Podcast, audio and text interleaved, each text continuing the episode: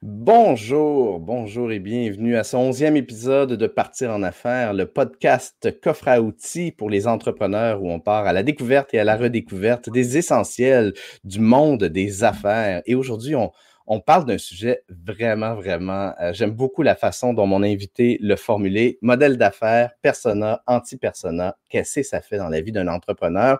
Aujourd'hui, on en parle avec quelqu'un euh, dont on a entendu parler dans un épisode précédent. Euh, Sébastien Pellan a, a, parlé en grand bien de Mylène Allé, mon invité aujourd'hui. Salut Mylène, comment tu vas? Salut Mathieu, ça va bien et toi? Je vais bien, merci. Très heureux de te recevoir. Quand j'ai annoncé qu'il y avait un épisode avec toi, euh, j'ai vu euh, beaucoup de gens sur, LinkedIn euh, dire des belles choses, entre autres Dave Cameron, que, l'on salue s'il si, si écoute. J'aimerais ça qu'on qu qu te présente un peu, Mylène. Euh, à travers ton, profil LinkedIn, puis tu nous expliques un peu euh, ce que tu fais par la suite. Je vais montrer ton, profil à l'instant. Donc, Mylène, euh, j'aime beaucoup ce qui est écrit en dessous de ton nom sur LinkedIn. Retrouve et active le sens de ton modèle d'affaires. C'est justement de ça dont on va parler aujourd'hui.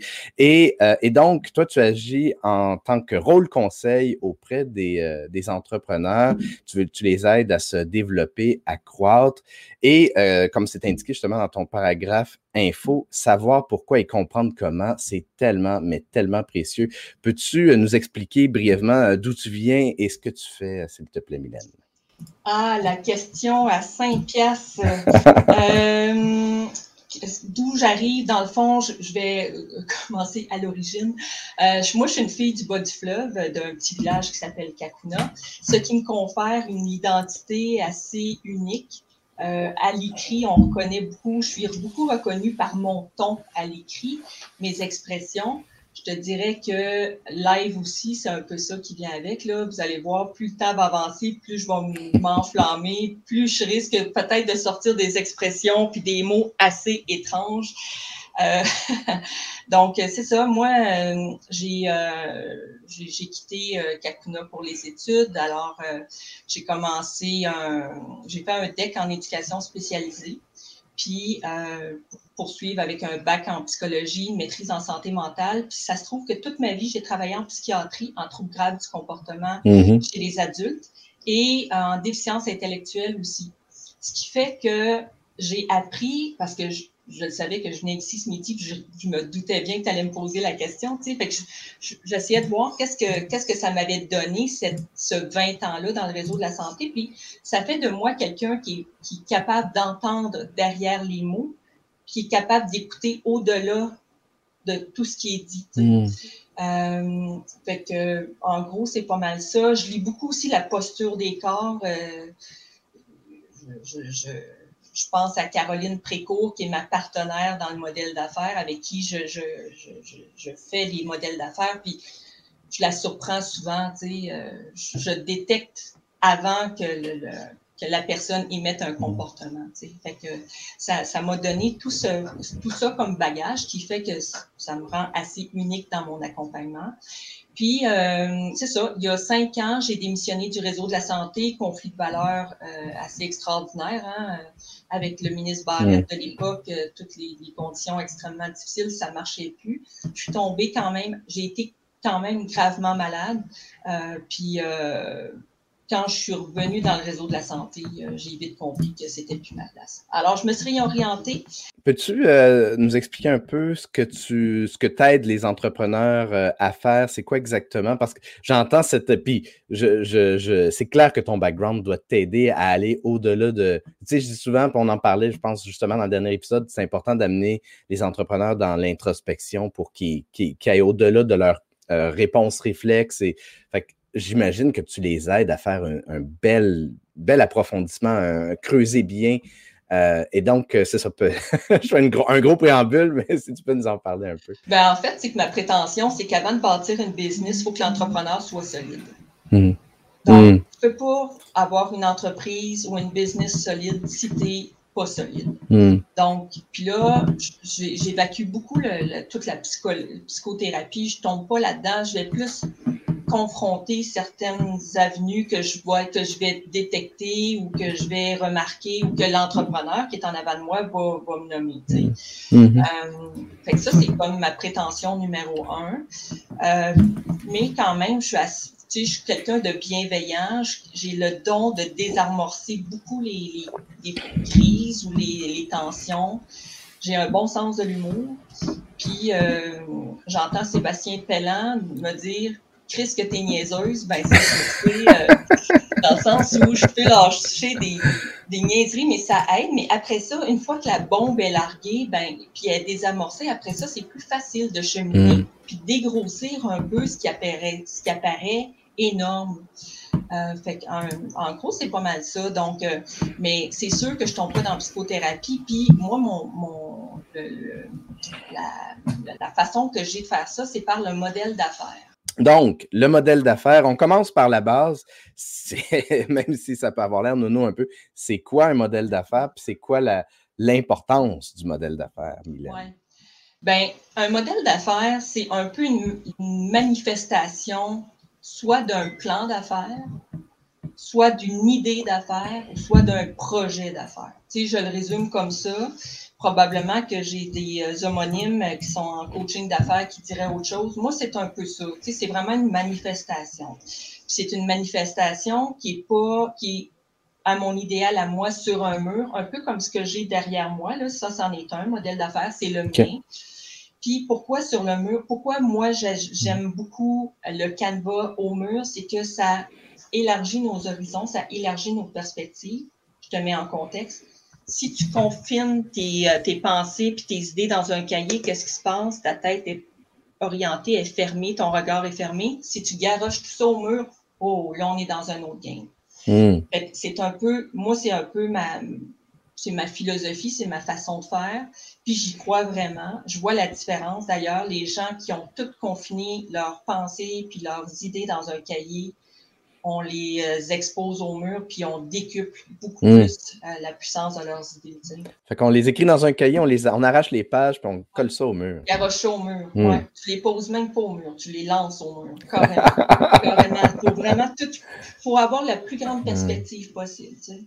Fait puis un modèle d'affaires, dans le fond, mis à part que c'est la première étape, ben, la première étape, en tout cas, c'est une étape euh, qui manifeste ton idée d'affaires ben, ce qui est intéressant, c'est que le modèle d'affaires amène de la clarté dans le flou. Mmh. Mmh. Mmh. Donc, une idée, c'est flou, c'est vague. pourquoi? Parce que c'est pas manifesté. Un projet reste flou, vague. Pourquoi? Parce que ça aussi, c'est pas manifesté. Puis quand je dis manifesté, c'est décliné en plusieurs étapes ou en plusieurs cases, comme le modèle d'affaires, techniquement, il y a neuf cases. Puis là, ça commence à s'articuler. Donc, on commence à créer du mouvement dans, dans, les idées. Puis là, il y a des choses qui commencent à émerger puis à se créer. Mm-hmm. Fait que c'est vraiment ça. Ça ben, le flou. Ah, ben, ben, tu, fais bien d'aborder ce sujet-là, qui est un sujet qui revient de façon récurrente dans, maintenant 11 épisodes de Partie en affaires. Je parle beaucoup de, je parle souvent de clarté. Euh, Donald Miller de Story Brand qui, qui dit If you confuse, you'll lose. Donc, souvent, ce que j'ai quand, j'ai un, client puis qu'on travaille le, scénario de ses vidéos, ben, et ce qu'il ce faut viser, c'est l'ultime clarté euh, pour, que pour que nos clients potentiels se reconnaissent et qu'ils comprennent tout de suite euh, que ça s'adresse à eux et pourquoi, c'est quoi la valeur qu'ils ont à aller chercher, c'est quoi la, clarté aussi dans l'explication de ces services. Mais tu touches un point important. Si ce n'est pas clair pour soi-même en tant qu'entrepreneur, comment on veut que ce soit clair pour ses clients, ou on va même attirer peut-être des, à travers la confusion, on risque d'attirer des, mauvais clients, de passer à côté de bons clients. Donc, euh, ce que tu dis, c'est euh, l'organisation finalement permet d'aller chercher de la clarté. As-tu d'autres conseils pour justement que ce soit plus clair, pour, pour clarifier en tant qu'entrepreneur ce qu'on fait? Bien, tu sais, pour clarifier ce qu'on fait, de un, à partir du moment où le flou est évacué, techniquement, tu sais, il fait clair. Tu l'as nommé tantôt. Puis après ça, ben, c'est de, c'est de surtout pas rester tout seul avec son projet, son idée d'affaires. Alors, hmm. immédiatement, moi, moi, en tout cas, techniquement, là, dans ma vie, je me fais hmm. toujours challenger. Euh, constamment, je vais demander le point de vue de diverses personnes autour de moi. Puis, ça sera pas nécessairement ma grand-mère ou ma marraine ou je veux pas, je veux avoir des gens qui, ont, qui sont vraiment lucides puis qui n'ont pas hmm. de biais euh, inconscient qui va me privilégier. sais. Fait que je veux être challengée. Pourquoi? Parce mm-hmm. que c'est un projet, c'est grandiose ce qui est, quand on décide de, de, se lancer en affaires. Puis on veut, à partir du moment où tu veux vraiment réussir, il faut que tu passes challenger, puis à la hauteur de où tu veux mener ton projet. Donc, puis il faut vraiment aussi changer de gens parce qu'on développe mm. des petites habitudes, des fois entre amis ou entre euh, mentors et coach et tout ça. Moi, J'aime ça changer de personne. Fait faut hmm. mettre la POC au jeu. Mais je trouve ça vraiment le fun. C'est la première fois que. Parce que j'ai parlé à quelques reprises aussi dans, le show de l'importance de bien s'entourer, tout ça. Tu, tu, nommes un point important qui n'avait pas été abordé avant, c'est de euh, justement changer les gens qui nous accompagnent. Est-ce que tu y vas à l'intuition, par exemple, ça fait six mois, ça fait un an, ça fait un an et demi que tu as un mentor ou que tu as puis est-ce que tu y vas avec au feeling ou si tu dis ah non, moi, à tous les trois mois, je dois changer? non. Moi, je suis une fille, euh, les gens qui m'entourent le savent, là, dans ma vie, je, dois être à peu près 90% intuitive. Hmm. Techniquement, hmm. je ne sais pas si tu as eu l'occasion de lire de, certains de mes posts là, euh, sur LinkedIn, mais il y a un post dans lequel je dis que j'ai pas de cerveau. Puis euh, pas parce que je suis pas intelligente, mais c'est juste que je suis pas. je suis stratégique, mais dans l'intuition. Hmm. Euh, je fais des planifications stratégiques parce que je veux m'enligner. Tu sais, j'ai quand même un objectif là, que je, vais décliner grosso modo. Mais sinon, hmm. euh, non. Puis, fait que j'y vais beaucoup à l'intuition, mais je te dirais que quand je commence, tu sais, on en parlait tantôt euh, avant que l'émission commence, de ton euh, quand on devient trop confortable, moi, je me méfie de ça. Tu sais, j'aime ça être confortable. Là, des vacances, ça fait du bien. Mais à un moment donné, j'ai besoin de j'ai besoin de me faire serrer les fesses un peu. Tu sais, fait à ce moment-là, je vais, je vais me faire déranger. Tu sais. Je suis danseuse. Euh, j'ai, euh, depuis juillet dernier, dans le fond, ouais, c'est ça. J'ai lancé comme la communauté d'Atit. Puis on est, on est 20 entrepreneurs, mais vraiment très je vais dire le mot établi, c'est-à-dire mm. pas nécessairement dans l'ancienneté en entrepreneuriat, mais comme individu, comme personne mm. humaine, mm. des gens absolument établis, ce qui fait que je peux aller me faire battre par raison de n'importe quand. Pourquoi? Parce qu'ils vont me challenger, extrêmement bienveillant puis intelligent. Ce qui fait que, tu sais, ça va, ça, aussi, ça me fait, me faire brasser, c'est très bon. Mais le mentorat, le coaching, définitivement, je me fais déranger aux années. C'est ben, on va c'est sûr qu'on va embarquer dans ce sujet-là euh, très rapidement, euh, mais il y a quelque chose que, que tu as mentionné, puis juste pour euh, peut-être faire un peu une boucle, puis, donner mon, point de vue aussi sur la question. Tu parles de lucidité, puis tu parles d'intuition, puis tu vois, moi, si j'ai à faire une petite parenthèse extrêmement personnelle, si j'avais pas suivi la thérapie que j'ai suivie il y a de cela, en 2015-2016 je ne serais pas aussi, euh, justement, puis je dirais solide comme entrepreneur d'une part, mais aussi aussi lucide, parce que souvent, ce qui, ce qui crée brouillard euh, à, sa lucidité, puis ce qui peut aussi être obstacle à son intuition, c'est toutes les les, les, les, les ben, justement les obstacles qu'on entretient et qu'on nourrit devant soi. Donc, tout ce qui peut être blessure ou euh, tout ce qui, tout ce qui est nos, nos, fausses croyances, puis nos obstacles de communication et d'écoute surtout. Euh, s'écouter non seulement, euh, s'écouter écouter les autres, mais s'écouter soi aussi. On se fait tellement obstacle à soi-même que euh, je pense que ça peut définitivement être un plus d'aller chercher une certaine, euh, un certain travail sur soi. Puis ça, peut prendre d'autres formes que, la thérapie, mais pour aller chercher cette lucidité-là et son intuition, ça se travaille. Parce que on, je connais très peu de, gens qui arrivent dans le monde adulte puis qui sont extrêmement des, beaux intuitifs des, et très, très lucides euh, sans avoir eu de, travail à faire. Et donc, tu parlais justement, puis ça en fait partie aussi, ça fait partie de ça définitivement. Moi, j'ai une phrase qui dit On ne grandit jamais autant qu'en sortant de sa zone de confort. Pour moi, c'est un, un, un, parole d'or. C'est super important que je me le rappelle parce que c'est facile de retomber dans une zone de confort. On en parlait un peu, euh, toi puis moi, avant le show, mais euh, la zone de confort d'il y a cinq ans, elle est différente de la zone de confort d'il y a six mois. Et donc, c'est quelque chose, on, sort de sa zone de confort, on l'agrandit, mais on en crée d'autres. et euh, c'est facile de retomber dans une zone de confort.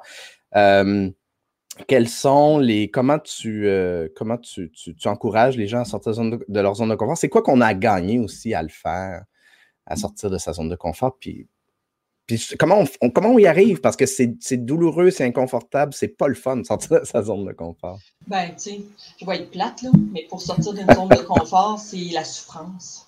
Hmm. Tu sais, tant que tu souffres pas, tu sors pas de ça.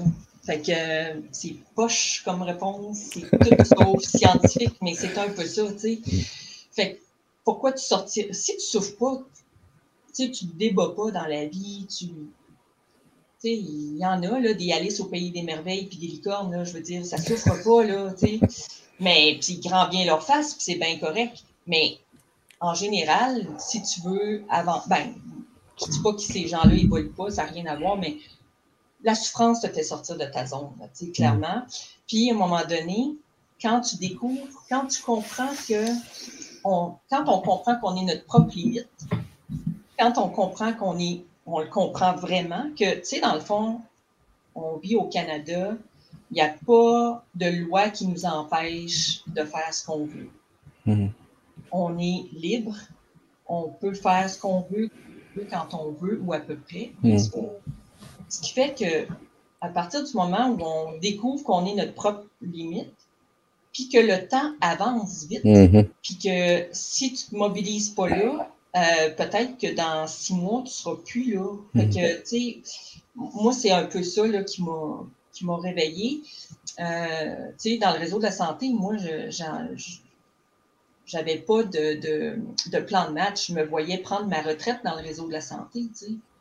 La souffrance qui m'a fait, c'est le fait qu'on ne voulait plus dans le réseau de la santé, qui a occasionné une grande souffrance. OK, ben là, euh, qu'est-ce que tu fais dans la vie? Qu'est-ce que tu veux, toi? Puis OK, mm toi puis fais-le, tu sais.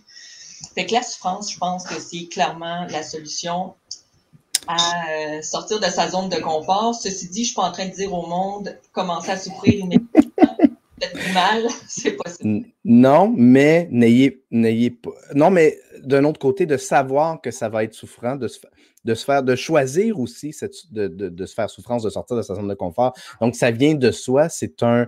De se mettre en action, c'est une partie importante parce que quand on souffre, tout en restant, par exemple, dans sa zone de confort, c'est. En fait, euh, puis c'est, c'est profondément humain.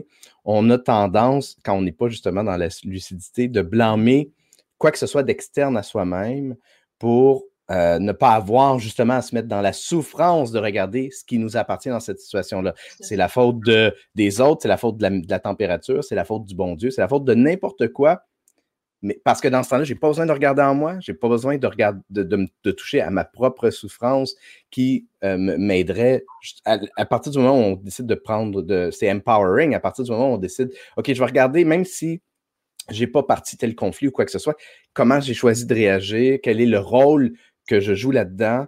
À partir du moment où on fait ça, on commence réellement à grandir et à enrichir son coffre à outils, je le crois fondamentalement. Euh, donc, de, pouvoir, d'être conscient finalement qu'il y en a oui, il y en a une souffrance, mais c'est moi qui choisis de prendre action et d'aller dedans pour euh, enrichir ma vie ultimement.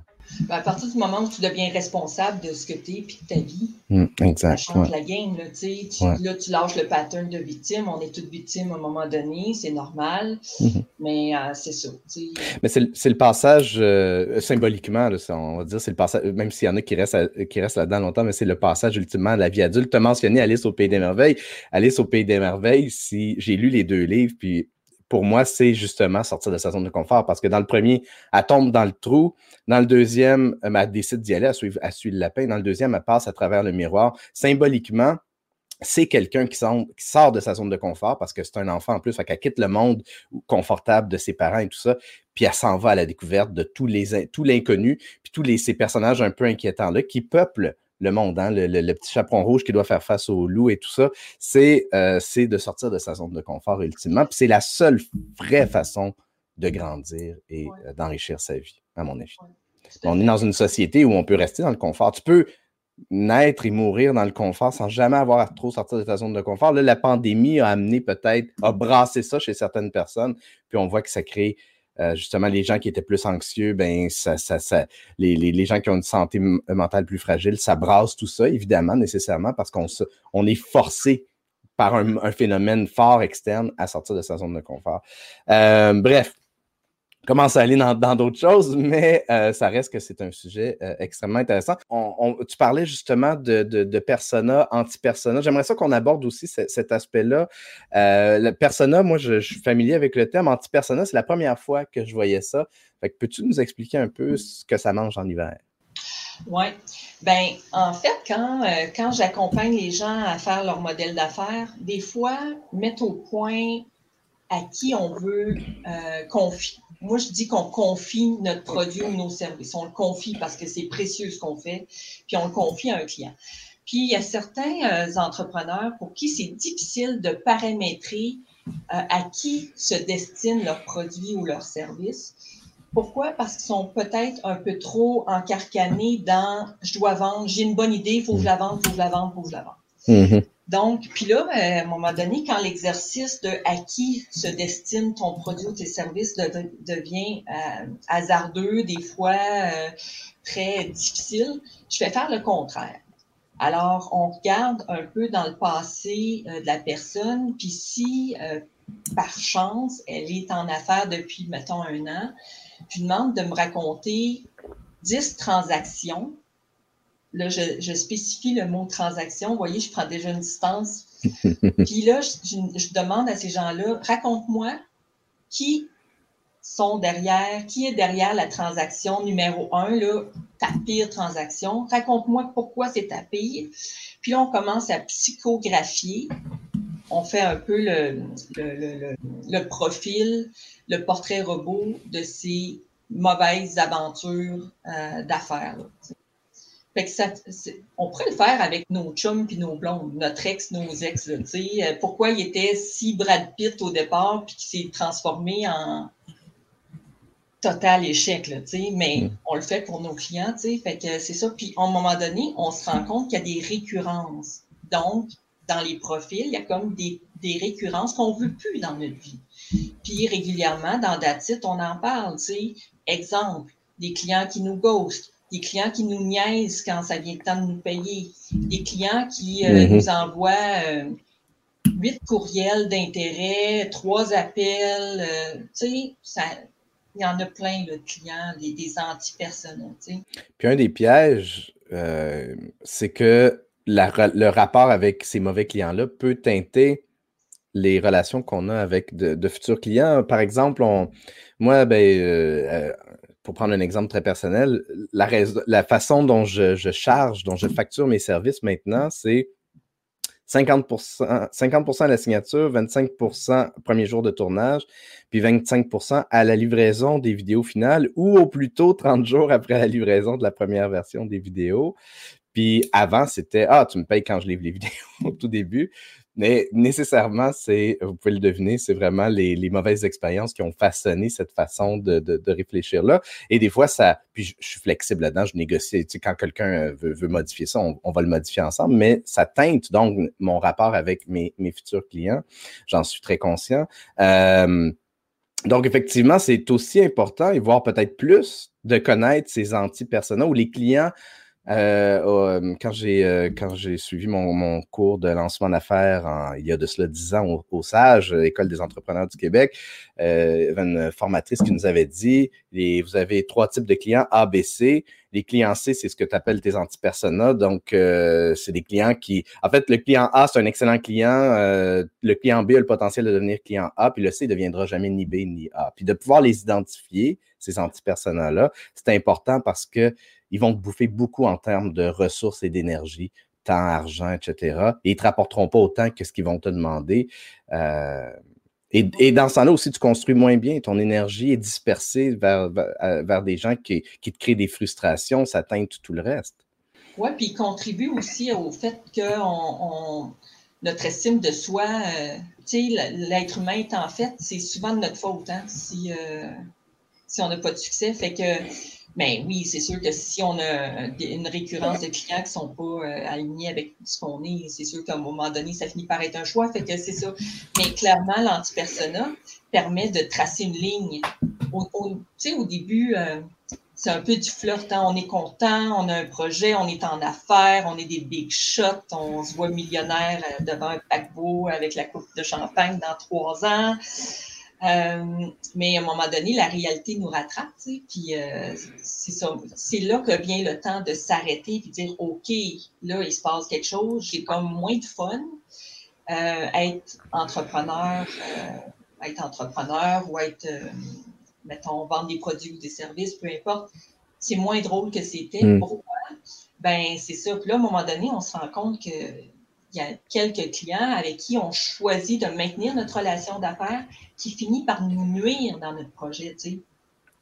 Puis c'est pas nécessairement la faute du client, c'est c'est une question de responsabilité personnelle. C'est sûr mm. qu'au départ, des antipersonnats, on en a tous parce qu'on est content, on est enthousiaste, puis on prend pas le temps de regarder qu'est-ce qui s'est passé, puis de, de, prendre les mesures nécessaires pour se corriger. Mais à un moment donné, tu sais, bien le temps que là, euh, quand tu penses à fermer tes portes parce que tu n'as plus de fun, ben, ça vaut la peine de revisiter ces antipersonnels. J'entends déjà euh, les entrepreneurs en démarrage, puis même moi, je me souviens, dans mon cas, ça a été long, avant, non seulement de, premièrement, d'une part, de devenir conscient de l'importance de, dire non à un potentiel client qui ne représente pas ton client idéal, euh, mais aussi le côté, ah, mais là, c'est j'ai un loyer à payer, il faut que, faut, que, faut que je me nourrisse, il faut que je nourrisse ma famille. Euh, il y a toute cette espèce de, de, de, ce qui nous semble très gros, l'idée de refuser des clients un, un mandat important. la, personne, je la feel pas. si j'écoute mon intuition, je dirais non. Mais c'est plusieurs milliers de dollars, plusieurs dizaines de milliers de dollars. Euh, qu'est-ce que tu aurais à dire justement aux gens qui ont cette espèce de résistance-là? D'accepter de, euh, euh, tous, les clients qui viennent frapper à notre porte? Oui, mais les résistances de, dire, ah, dire non à un client, choisir, ça, me semble être difficile, ça me semble être inconfortable, douloureux. ben, ben je, vais être franche, je vais être encore plate, mais j'ai pas de conseil. La souffrance va te faire, la souffrance va te faire euh, comprendre le bon sens. Tu Tu peux pas, euh, tu peux pas avoir un mode d'emploi à, appliquer euh, devant chaque transaction. Hmm. Puis il euh, faut que tu acceptes ça aussi, tu sais. Puis vient un temps où tu deviens assez solide pour dire Hey, toi, Minou, je te veux plus, puis toi, puis tout, je te veux, tu sais. Ouais. Euh, puis c'est sûr qu'il faut être attentif à ce qui se passe, puis tout ça, mais quand on est en affaires, il y a plein d'affaires qu'il faut être attentif, puis souvent, euh, être à l'écoute de soi, ça passe en dernier, tu sais. Mm. Mais clairement, moi, j'ai, c'est plate là, mais quand tu vas en avoir assez souffert, tu vas changer. C'est pas pour rien que le mot empathie revient à tous les trois mots quand, quand je parle de business. Je veux des clients empathiques. C'est important pour moi d'avoir des gens pour qui l'empathie est au cœur de leur valeur ou de leur façon de travailler ou même sans s'en rendre compte, ils ont à cœur de faire une différence dans la vie de leurs clients parce que ces gens-là, je vais bien travailler avec eux. On va vraiment euh, réussir à transformer leur message d'une façon qui va faire vibrer leurs clients idéaux, et des gens qui sont plus, euh, ben, plus narcissiques ou plus euh, en affaires pour leur ambition personnelle, ça ne marchera pas, il n'y aura pas un fit. Et donc, plus on connaît ces personnes-là, plus on va parler et attirer à soi ces gens-là. Et à ce moment-là, ce sera plus difficile de dire non à un anti-persona parce qu'on attire à soi les gens qui on veut parler. C'est une question de magnétisme à la limite. Mmh. Mais mmh. Mmh. tes clients idéaux, tu n'as même pas besoin de les choisir parce qu'ils font partie de ta vie depuis très longtemps. Euh, pourquoi tu vas toujours au même restaurant le vendredi soir? Pourquoi c'est tout le temps ce restaurant-là le vendredi soir? C'est-tu à cause que le patron te connaît, puis à cause que tu n'as plus besoin de passer ta commande ici exactement ce que tu veux, quand tu veux? pourquoi tu vas toujours chercher tes jeans à la même boutique? Tu y a, ton persona est un peu là-dedans aussi. Là, mm. Pourquoi tu ne vas plus au, garage avec lequel euh, qui t'a abusé, qui a abusé de, ses services euh, il y a mm-hmm. cinq ans? Ben, parce qu'il tombe peut-être aussi dans ta catégorie anti-persona. Mm-hmm. moi, je pense que de vendre quelque chose, c'est beaucoup plus facile qu'il paraît. Parce qu'à partir du moment où tu dis OK, dans mes transactions antérieures, au-delà du, tu sais, quand tu achètes des trucs, quand tu fréquentes des milieux, ton persona est là-dedans. J'ai jamais vendu grand-chose dans ma vie, je te dirais. parce que les gens sont attirés par mon ton ou parce que les, mes ambassadeurs, puis fait, je suis assez calme là-dedans, tu sais. Euh, hmm. Puis moi, mes antipersona, ben j'en ai, oui, parce qu'ils m'ont coûté très cher. Tu sais, mon dernier antipersona m'a coûté 30 000 puis euh, j'ai compris que j'en voulais plus des clients de même. Oui, je pense que c'est quelque chose qui est, un, un, apprentissage, encore une fois, douloureux, mais euh, qui, est, donc essentiel et crucial dans la vie d'un entrepreneur. Le dernier euh, conseil que, quand, quand tu as booké l'entrevue, je t'ai demandé les, trois, quatre grands conseils que tu donnerais à des entrepreneurs. Et le dernier que tu as dit, que tu m'as donné, c'est tu dois être le roi de la montagne. Ça m'a fait, ça fait sourire. Là, tu as écrit entre parenthèses 16 tous les comportements qui te laissent vulnérable et à la merci d'eux. Peux-tu élaborer là-dessus un peu? On doit être le roi de la montagne. Oui, ben, C'est quoi ça? Oui, eh ben, le roi de la montagne, c'est un peu le concept de René Angelil. Puis là, euh, je, je caricature beaucoup, mais Tiens, Céline Dion, là, tu penses-tu qu'elle a été frappée beaucoup à des portes pour avoir des shows puis des concerts? Ça n'a pas duré bien, bien longtemps. Pourquoi? Parce que était le roi de la montagne ou la reine de la montagne. Mm-hmm. Elle est devenue Big mm-hmm. Shot, puis c'est les clients qui venaient lui demander une faveur pour aller chanter dans leur stade ou dans leur euh, amphithéâtre. Je pense que quand on a une business, rapidement, il faut aller faut être en haut de la montagne. Pourquoi? Parce qu'il faut créer une forme de, de désirabilité dans le, dans le sens où il faut que tu deviennes un incontournable pour un, client. Hmm.